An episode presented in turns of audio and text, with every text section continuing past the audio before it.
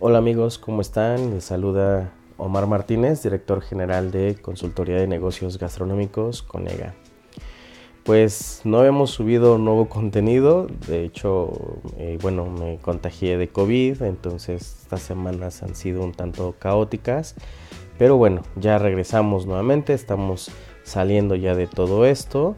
Y bueno, tenemos que seguir, eh, seguir trabajando y continuar eh, ayudándonos. Y sobre todo con estos podcasts a explicarles un poco más a detalle de muchas cosas que, que nos pueden servir en la industria restaurantera. En esta ocasión, eh, durante ahora que estuve en esta cuarentena, me llegaron a la cabeza muchas, muchas cosas que me habían mandado, muchos correos que me, que me han estado mandando diciéndonos o preguntando sobre el tema del Kanban, el Kaizen, el Pokayoke, el Gemba, el Seis Sigma, que si realmente funciona en la industria restaurantera. Entonces, eh, este episodio quiero dedicar precisamente al tema de Kaizen, qué es el Kaizen, su filosofía y realmente sí cómo puede aplicarse esto a la industria restaurantera. Bueno amigos, espero que este episodio les sea de total de su agrado y comenzamos.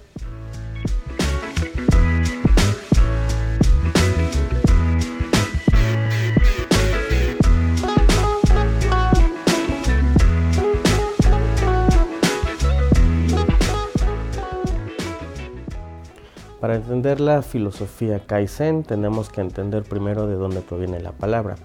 Proviene de dos eh, términos japoneses, viene Kai, que viene siendo la parte de cambio o modificaciones, y Zen, que significa bueno o para mejorar. Entonces esto lo podríamos definir precisamente como un proceso de mejora continua. Después necesitamos comprender los principios del Kaizen.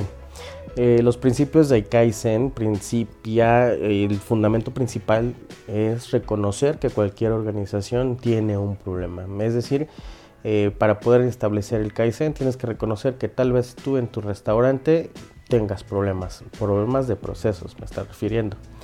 Kaizen también lo soluciona estableciendo precisamente una cultura organizacional en el que todos nosotros como empleados podemos decir que tal vez lo que estamos haciendo no es la mejor manera y eso nos puede ayudar a reconocerlo. ¿Cuál es la función de la administración? Bueno, el, el, fundamento de la administración dentro del principio Kaizen es poder realmente poder producir productos o servicios a mejores precios. ¿Cómo? Pues haciendo una estrategia no solo generar un enfoque de pensamiento orientado a los sistemas, sino también una serie de herramientas destinadas a solucionar los problemas y la productividad. El Kaizen pone un gran énfasis en los procesos, que esto es súper, súper fundamental. El Kaizen ha generado una forma de pensamiento orientado al proceso y un sistema administrativo que apoye y reconozca lo que son los esfuerzos de la gente orientada al proceso de mejoramiento. Eh, la filosofía Kaizen supone entonces que es una forma de vida en ya que justo tiene que ser mejorada de manera constante. Entonces esto nos permite a nosotros a veces como administradores o como dueños de un negocio independiente, pero en esta ocasión nos vamos a enfocar en la industria restaurantera. Entonces, esto poniéndolo en, términos prácticos, digamos que el Kaizen es una metodología del proceso. ¿Y por qué seguimos hablando de procesos? Porque no hay otra manera de poder hacer mejoras continuas en, en la industria si no es a través de los procesos. Entonces, bueno, tenemos que reconocer que parte de nuestros procesos tal vez no lo estamos haciendo bien, pero pueden estar estandarizados. Sí, claro, nuestros procesos aún estando estandarizados siempre podemos mejorar. Esa es parte de la filosofía del Kaizen.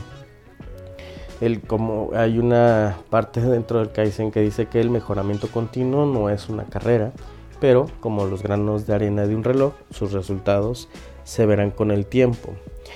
Para el Kaizen hay dos cosas fundamentales también, eh, lo que es el mantenimiento y lo que es el mejoramiento. ¿Qué significa el mantenimiento? Bueno, pues el mantenimiento implica todas aquellas actividades dirigidas a conservar los estándares actuales, ya sean tecnológicos, es decir, de equipos, administrativos, es decir, de cómo estoy llevando la operación, y todo el, también el, tema de lo que es producción. Es decir, ¿qué significa hacer el mantenimiento? Ah, hacer mantenimiento es hacer que todo funcione tal como debiera y tal como está funcionando en este momento. Es decir, a esta máquina opera de esta manera, bueno, entonces hay que hacerle sus ajustes.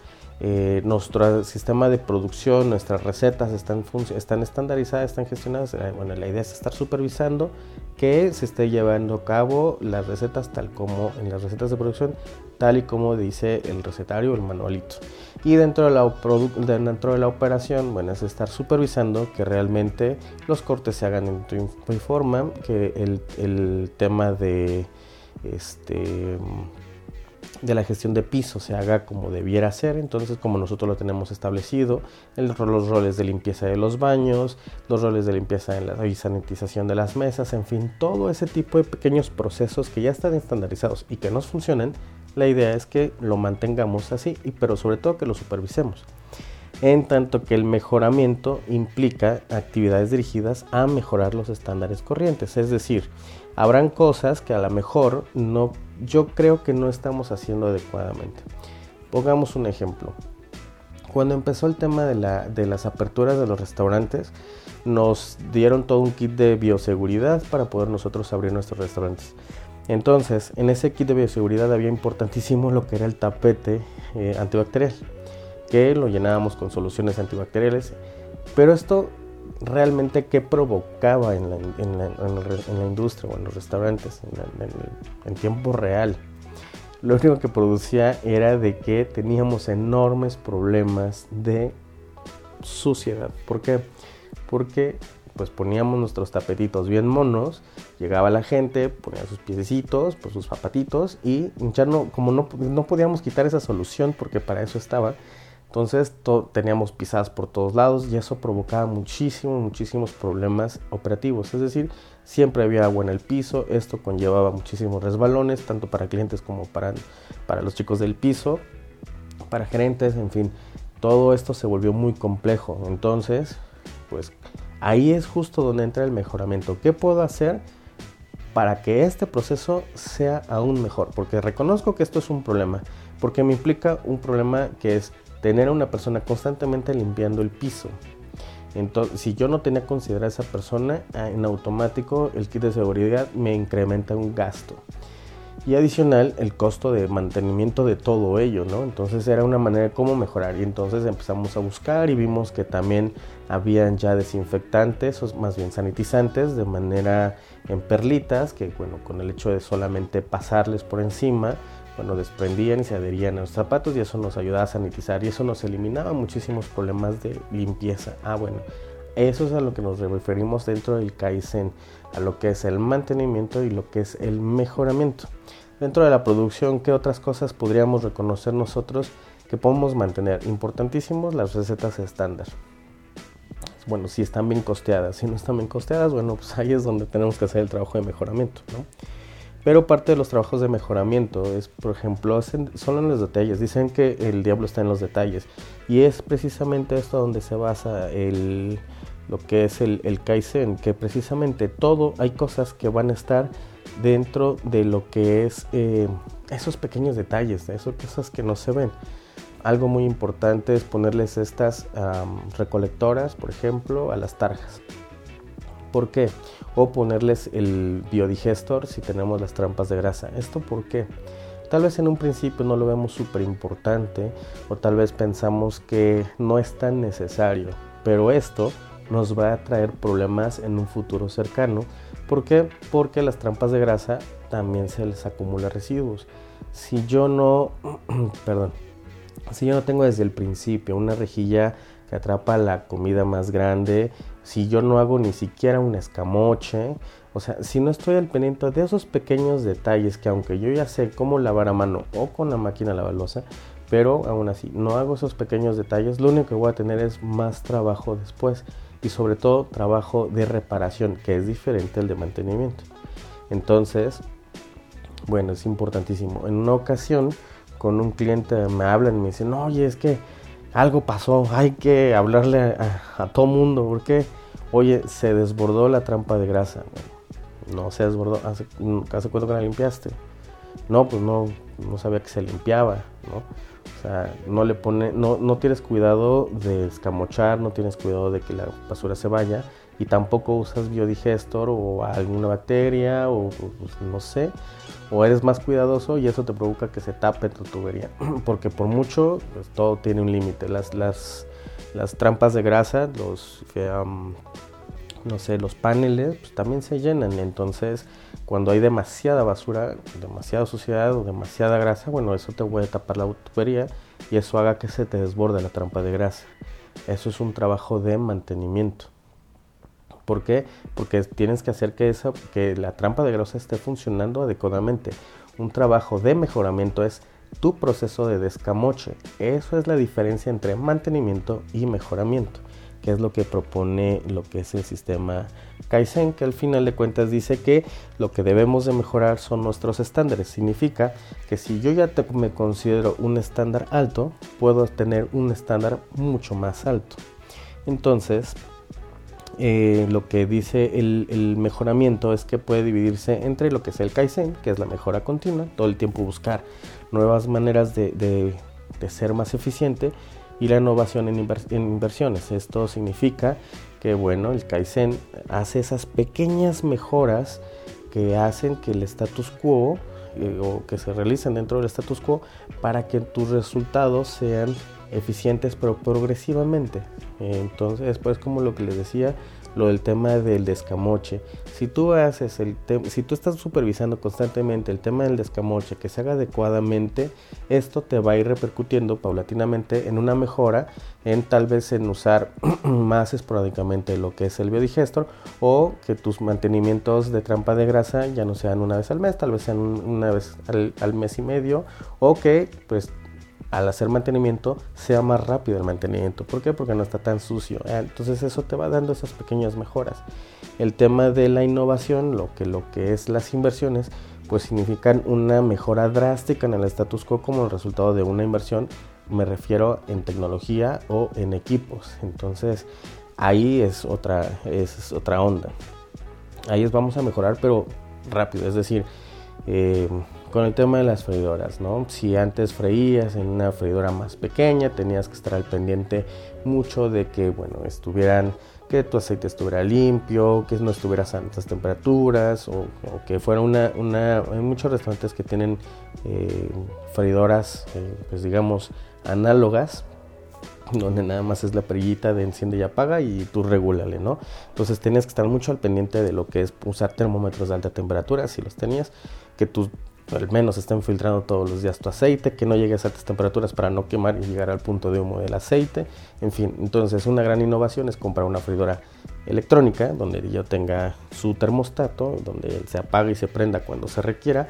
Ah, eso es, una, eso es una, mejora a través de innovación o de inversión. Para Kaizen sataniza mucho las organizaciones que dicen que eh, solo se van a limitar a las actividades de mantenimiento. ¿Por qué?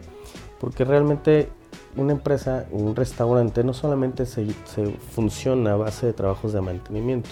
Y ojo, me refiero a mantenimiento, no me refiero a... Cuando uso la palabra mantenimiento, cuando Kaizen usa el mantenimiento, no significa el departamento como nosotros conocemos el departamento de mantenimiento en el restaurante. La persona que nos ayuda en los equipos, las trampas de grasa, en la parte tecnológica. no, sino se refiere también a los que estamos en la administración. el, mantenimiento es, oye, eh, has supervisado que, por ejemplo, oye, chef, estás supervisando que tus recetas estén, o sea, estén bien, estás supervisando tu producción, vas y pruebas las recetas, vas y haces esto, tu gerente vas con él y le dices, oye gente, ¿cómo vamos? A ver, para eso son nuestros, nuestros checklists, para, pues eso es mantenimiento, eso es hacer que realmente nuestra empresa esté funcionando como tenga que estar funcionando en este momento. ¿Y qué tan complicado es utilizar o llevar la metodología Kaizen en nuestro restaurante? Pero realmente no, no necesitamos, esa es la ventaja del Kaizen, no necesitamos, eh, como ya vimos, a veces las, las eh, innovaciones tan tecnológicas o sobre todo como invertir demasiado tiempo. Acuérdense que estamos viendo procesos enfocados a la calidad y a la mejora continua. Entonces, bueno, el Kaizen dice, bueno, vamos a necesitar técnicas sencillas como las siete herramientas de mejora del Kaizen, que pueden ser lluvia de ideas. Bueno, a ver, aquí acotando un poco. También háganlo con las personas con las que puedan tener información, que las que realmente realicen el trabajo. Por ejemplo, puedo decir con, no sé, a veces, fíjate que a veces como, como administradores pensamos que las únicas personas que lo saben todo es el gerente y el chef. Y sí, lo deben de saber. Si no lo saben, entonces preocúpense, porque lo tienen que saber. Pero, eh, pues, también tenemos que de vez en vez escuchar a la gente y escuchar a todo nuestro personal y ver, oye, lo que estás haciendo, consideras o tú has visto una manera de hacerlo más rápido, más eficiente. Y aquí es nosotros en esta lluvia donde también nosotros como administradores, como dueños, como gerentes, como chefs, tenemos, debemos de tener un buen criterio de poder decir, ah, esto me sirve, esto realmente no me sirve y hacerlo un lado. ¿Por qué? Para evitarnos precisamente meternos en ideas que tal vez no vayan a funcionar en un futuro, que no tiene ningún sentido. También tenemos que hacer análisis de causa-efecto. Estos son los análisis de, costo-riesgo de los que les hablaba en, otro episodio. ¿Qué son estos análisis de costo-riesgo? ¿Cuánto me cuesta hacer esto y qué riesgo me está conllevando? Es decir, el costo no solamente implica dinero, también implica tiempo. Entonces, a lo mejor estamos haciendo una actividad que nos conlleva más tiempo y el riesgo es precisamente esa pérdida de tiempo. Entonces tenemos que estar revisando todo ello. No, no, esto, el tema de administrar, muchas veces pensamos que solamente es contar números. Como un contador o un administrador pensamos que a veces solamente es estar viendo resultados a través de los números. Y sí, eso es parte fundamental en nuestro trabajo. Pero también tenemos que entender cómo se producen esos números y cómo afectan esos números en la operación y en la producción.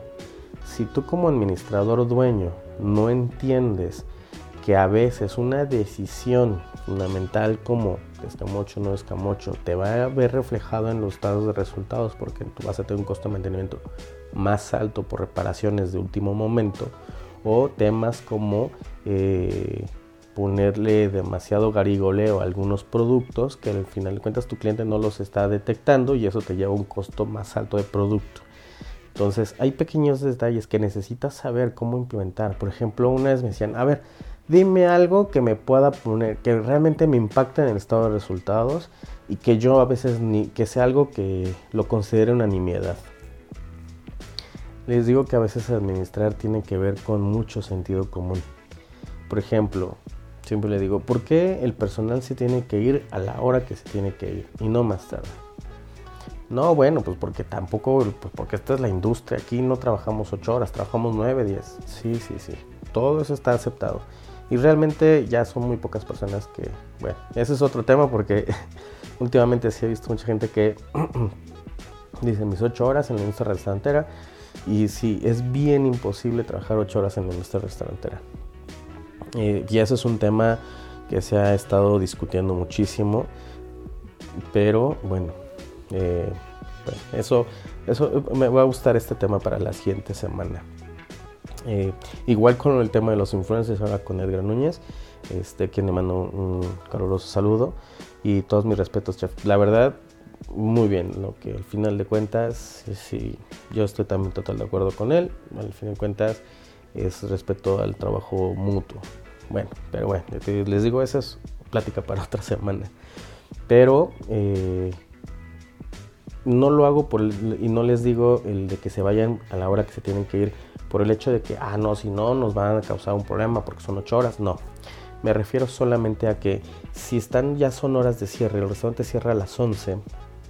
Yo digo, ¿cuánto tiempo terminas de hacer tu cierre? No, pues justo, se hace un análisis, a ver, tiempos desde cuando, si cierro a las 11, desde las 10.40, puedo ir haciendo un precierre, desde cuando ah, voy trabajando en esto, para poder hacer un análisis y decir, ok, ¿cuántos minutos después de, las, de la hora de cierre me puedo, todavía tengo que hacer actividades?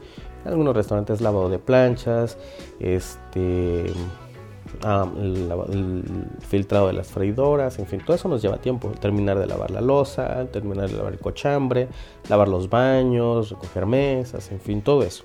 En cada uno de los restaurantes va a ser un tiempo distinto por la cantidad de equipos, personal y tamaño del restaurante. Entonces, bueno, pues ya que hacemos el análisis decimos que tu restaurante no amerita más que 20 minutos extras. Es decir, si cierras a las 11, 11.20, todo el mundo tiene que estar fuera. ¿Qué implica que estén 11.25, 11.30 en tu restaurante? Tú piensas de que, ay no, pues mira, aquí están todavía en todos. Esto te implica dos cosas. Uno, un burnout innecesario, es decir, quemarlos demasiado tiempo en el restaurante innecesariamente porque analíticamente, estadísticamente, matemáticamente no tendrían nada que estar haciendo arriba de las 11.20. Esa es una parte. Y en otra es porque el tiempo que el personal se queda todavía, no falta el de que, ay, voy al baño, meita, o voy al baño, o voy a esto, o ya voy acá. ¿Y qué hacen? Te generan gasto. Gasto de luz, si van al baño, porque todos van al, todos al final de cuentas van a ir al baño, gasto de agua, y si estamos en Monterrey o en el norte en general, eso es un gran problema que tenemos ahorita.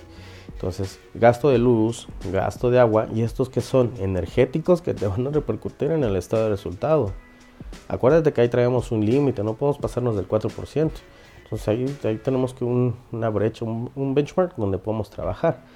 También que me gastan eh, papel de baño, Ah, ojo, porque tu personal se va a llevar también papel de baño, ¿eh? O sea, son cosas, esas son cositas que sí pasan, que no es como de que no las inventamos o que realmente es como el tema de las cucharitas cafeteras y las, y las mujeres. Realmente sí se las llevan porque eso sí es algo bien sabido. Entonces, bueno, el tema del papel de baño y sobre todo el tema de lo que es el suministro de limpieza en general, sí es lo que más se llevan los chicos y no lo hacen en mal, o sea, sencillamente se lavan las manos, usan papel, se pueden llevar papel en su bolsa, hay un poquito de gel antibacterial, pongo en mi botellita, porque seguramente muchos sabrán eso, que en sus botellitas chiquitas que compran ahí bien cookies en el Miniso o en cualquier otro lugar, luego las van rellenando, ¿no? Este, con los geles antibacteriales del restaurante. Entonces, todo el tiempo que estén ahí, pues me van generando eso. Aparte es no nada más agua que, que lavan y que se van al baño, le jalan al baño, se lavan las manos, sino también agua que toman. Obviamente todo eso implica un gasto, un gasto innecesario. Entonces, esas son cosas de diagramas de costo-riesgo que me está diciendo, ok, ¿qué me cuesta cerrar a las 11.20 o a las 11.30 y en qué riesgo me pone? En aumentarme un 0.5% mensual de mi estado de resultados. Oye, ese 0.5% mensual de incremento esa es parte de mi utilidad. ¿Por qué, lo, estoy, ¿Por lo estoy despilfarrando de esta manera? Son ese tipo de cosas tan simples que a veces pensamos que no nos afecta. Ahora imagínate, estamos usando sistemas Torque, que el, el, relleno, el, cartucho de jabón de Torque que nos está costando 400 pesos, pues obviamente eso lo vamos a ver incrementado en el costo de, estado de resultados en el tema de suministros de limpieza. ¿Ok? También algo que tenía que hacer, una de las simples maneras de cómo poder implementar Kaizen es pues obviamente los diagramas de Pareto. Y muchos dicen, bueno, ¿para qué me sirve el diagrama de Pareto? Esto te sirve, por ejemplo, en el tema de inventarios.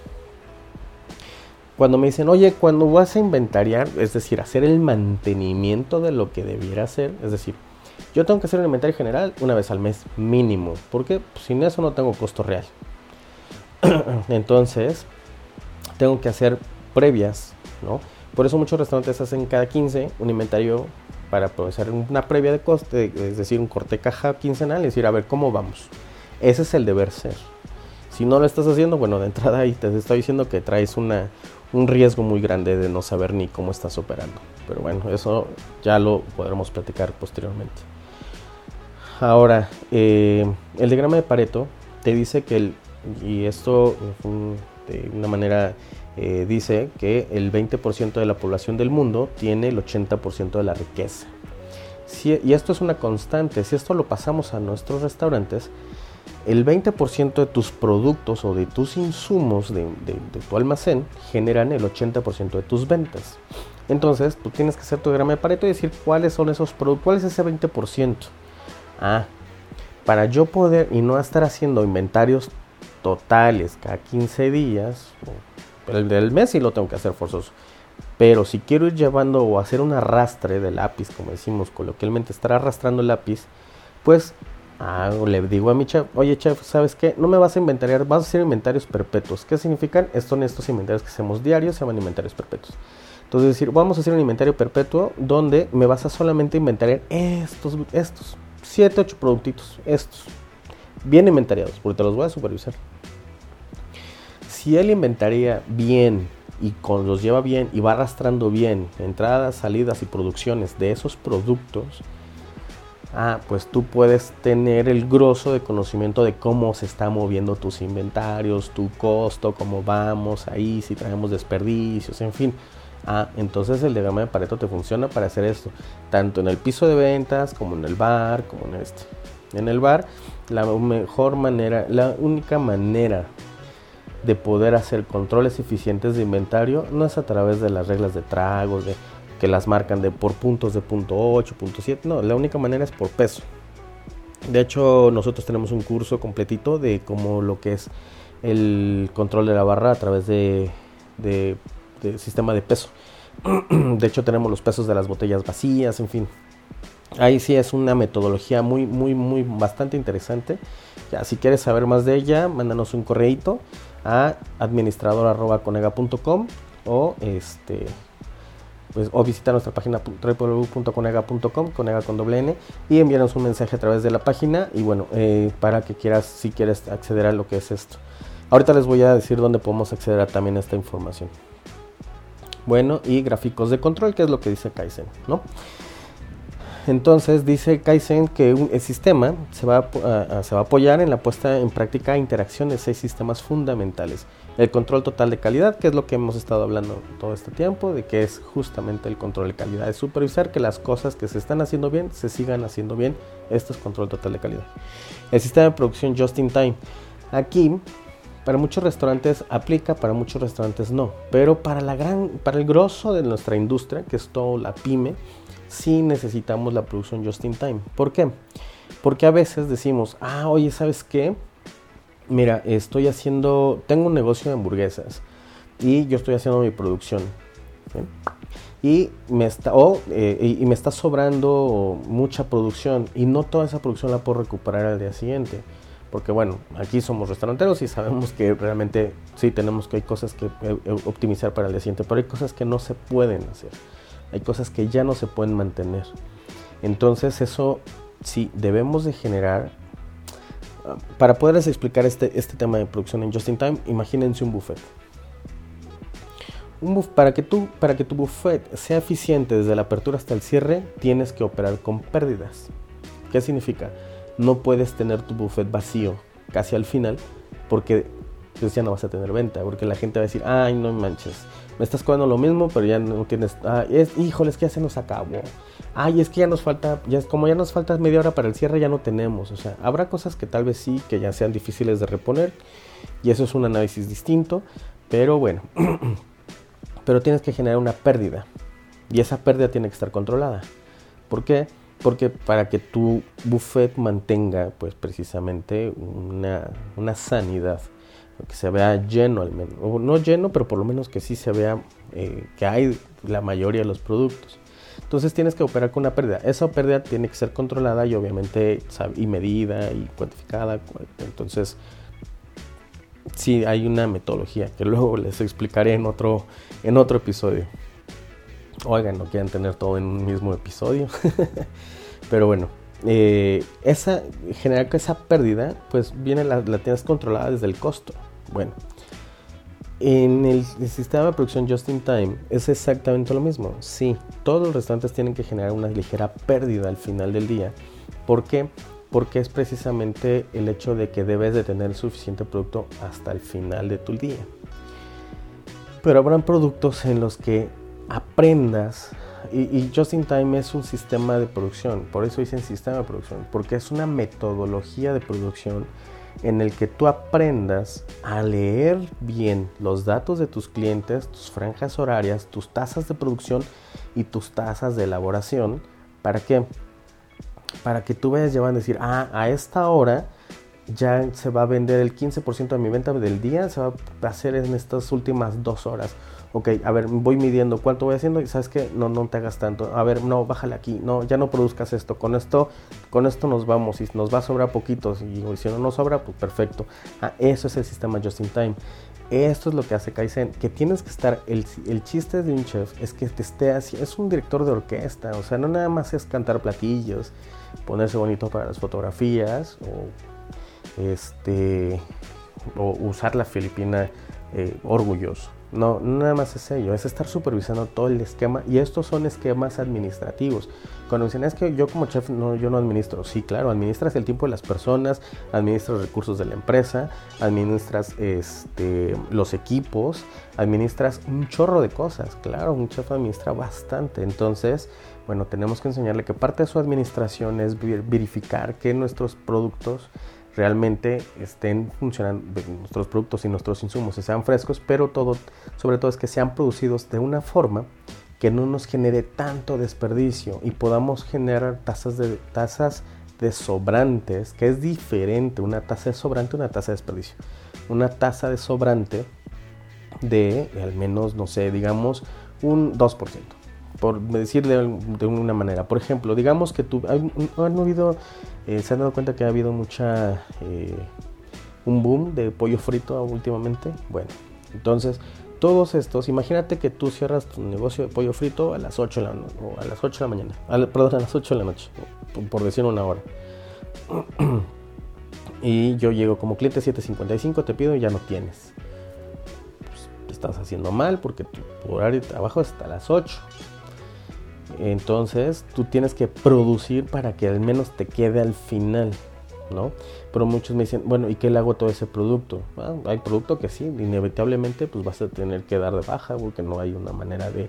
Es un producto frito, entonces no lo puedes refreír porque se va a hacer negro, entonces bueno, pero sí hay maneras de poderlo ocupar después, las pechugas sí se pueden ocupar después, en fin, puedes hacer cosas con esos productos y reutilizarlos de otra manera, sí, sí se puede, pero la idea es que tampoco te llenes de mucho ese producto, en una ocasión llegué con un cliente que tiene un pollo frito y llegaron bolsas, realmente bolsas grandes de, es decir, estábamos hablando más de cuatro o seis pollos que les quedaba como sobrante, los guardaban, los pesaban, los etiquetaban, los guardaban en congelación, decían, ¿qué le van a hacer a todo esto?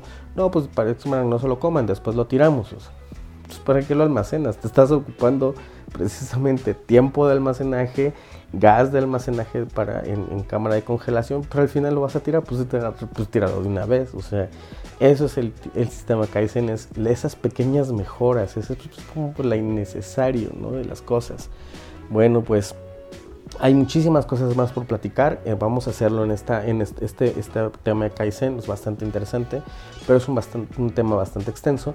Entonces lo vamos a hacer en tres partes. Esta sería la parte 1 y bueno, ya posteriormente veremos en esta misma semana les pasó la, la parte 2. Pues bueno amigos, eh, espero que les esté siendo interesante todo este tema. Mi nombre, como les dije, es Omar Martínez y les quiero hacer una invitación porque Ahora con el tema del auge de la quinta ola, de lo que es el tema de, de esto que está creciendo ahora de la nueva, de la quinta ola de la pandemia, pues es difícil podernos ver para cursos, en fin. Lo que estamos haciendo en Patreon, eh, estamos haciendo nuestra página porque ahí van a poder encontrar podcast donde realmente hablemos ya bien, muy este, específicamente de algunos problemas, en fin, ahí van a ver los, los ustedes lo que son los niveles de, que ustedes pueden pagar una vez al mes y tienen acceso a, van a tener acceso a podcast, a video, video cursos, en fin, este, ya les iremos informando, esperamos que terminemos esta semana, como les dije, por el tema de, que me dio COVID, bueno, se tuvo que retrasar toda esa parte, pero bueno, ya también podemos, puedan seguirnos a través de y estar en Patreon donde ustedes se suscriben y van a tener podcast y videocursos de muchísimos detalles. Vamos a tener ingeniería de menú, control de costos, estandarización de recetas, creación de platillos, este, en fin, muchísimas, muchísimas cosas. Eh, manuales, cómo hacer un manual, este, vamos a ver plantillas, vamos a hacer, o sea, ya va a haber mucho, a veces cuando vamos a cursos cuando vamos a conferencias y me dicen, oye, saca la carnita. Aquí sacamos carnita, pero allá vamos a sacar el asador. Entonces, los invito a que estén pendientes, ya les diré, para que puedan seguirnos a través de Patreon. Pues muchísimas gracias amigos, queda pendiente la parte 2 de... Ahora me siento como en el TikTok, ¿no? De like para parte 2 de todo lo que es el tema de Kaizen y cómo irlo aplicando en la industria restaurantera. Pues que tengan un agradable semana, fin de semana, un bonito día, una bonita tarde, una bonita noche. De verdad, felices ventas y por favor, si quieren estar en contacto con nosotros, visítenos en www.conega.com, en nuestro correo electrónico administrador.conega.com o directamente conmigo a omar.martinez.conega.com. Pues muchísimas gracias amigos, un abrazo y felices ventas. Hasta luego.